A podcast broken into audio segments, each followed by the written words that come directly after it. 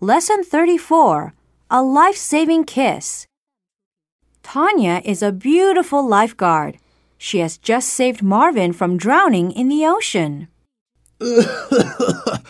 I feel a little groggy. That's natural. You nearly drowned a minute ago. Oh, you saved my life. You're my savior. Don't get too excited. A minute ago, you weren't breathing, and I had to give you CPR. Oh, I wish I could remember that mouth to mouth resuscitation with such a beautiful woman as you. Take it easy, okay? Uh, oh, wait. I feel faint again. Nice try, buddy, but don't even dream about it.